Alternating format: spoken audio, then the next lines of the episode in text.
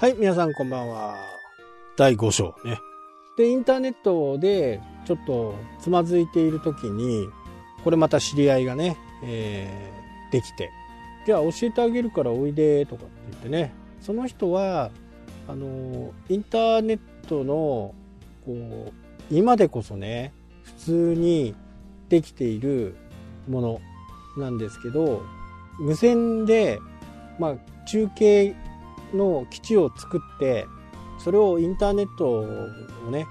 札幌中にこう基地局作ってまあ携帯みたいな感じ？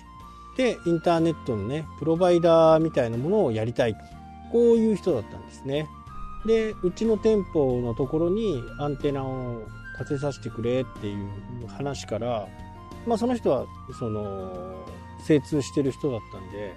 じゃあちょっと教えてっていう風な形でね教えてもらう形になったんですね。でいろいろやっぱり聞いていくうちに少しずつ分かっていって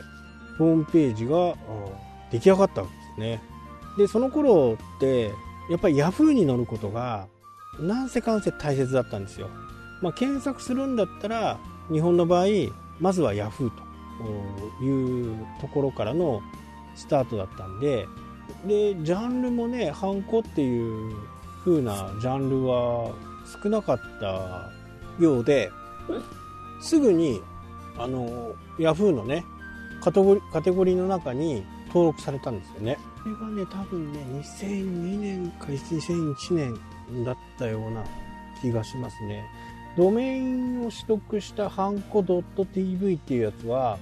2000年なんですよ。だからドメインを買ってでき、うん、多分2000年じゃないと思うんですよ。2001年。2年にはなってないと思うんですけどまあそのぐらいの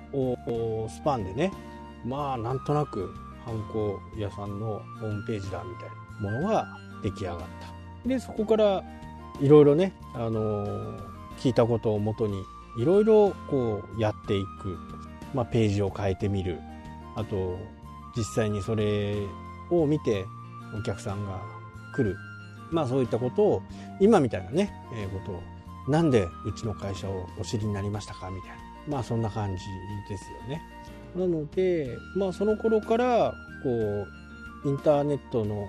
ホームページっていうね、えー、ところの初期を経験してきたわけです。で、そこからアクセス解析っていうのがあると。どういう人がどういうところから見に来てるんだっていうことがわかるらしいと。いうのが分かってまたこうホームページの世界にねどんどんどんどんこう入り込んでいったわけですね。なので忙しい時くらいはねあのハンコ屋さんの仕事をしてましたけどほぼほぼしてなかったですね。ハンコ屋さんの仕事。年賀とかああいう時期はね結構手伝ってましたね。ほんと社員もね夜中ぐらいまでかかるんですよ。こうなんせうちのモットーみたいなねハンコ屋さん21のモットーっていうのは早い納期っていうのがその頃の売りでしたからとりあえず次の日にはなんとなくできてるみたいなね。でもうこれ完全に間に合わない。なんか注文しなきゃダメだとかまあそういったものの場合は全然遅くなるんですけど手元にあるもので作れるものであればほぼほぼ次の日にお渡しできるというのがね売りだったで、まあ、そういう時はね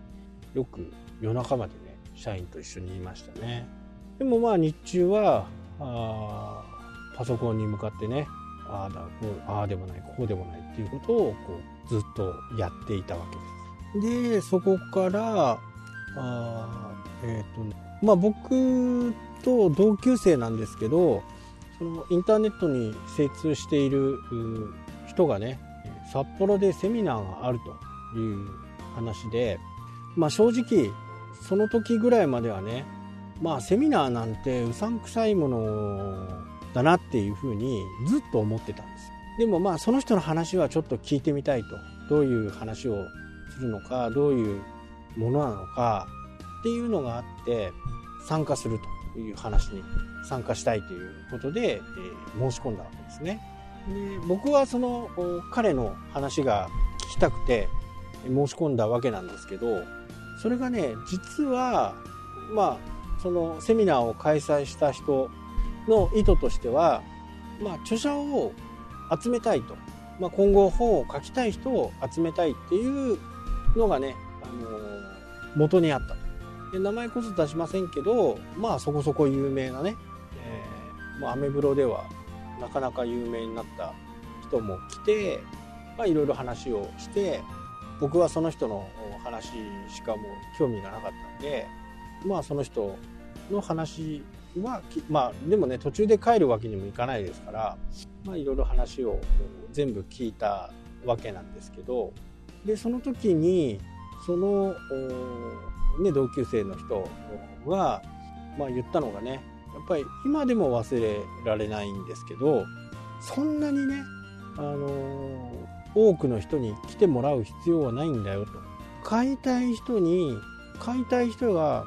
たった一人でその人が買ってくれればもうそれで大成功じゃないですかっていうね。これはやっぱりねほんと心に響いていやまさにその通り。世の中はアクセス数だとかねどれだけ人を集めるのかっていうところでもう当時アメブロですからアメブロでねアクセス何万人何十万回とかっていうところで争ってたのにその彼のねその一言は、まあ、すごく響いたわけです。まあ、なぜかっていうと今までね不動産で経験してきたそのチラシをばらまくっていうところでばらまけどばらまけど注目関心がない人にどれだけ届いても心には届かないよと行動を起こしてくれるまでにはならないよっていうことが僕の中では身に染みていたわけなんですね。不動産やってる時に。でインターネットでこう自分の興味関心をキーワードとして文字としてね打つわけですよね。でそれに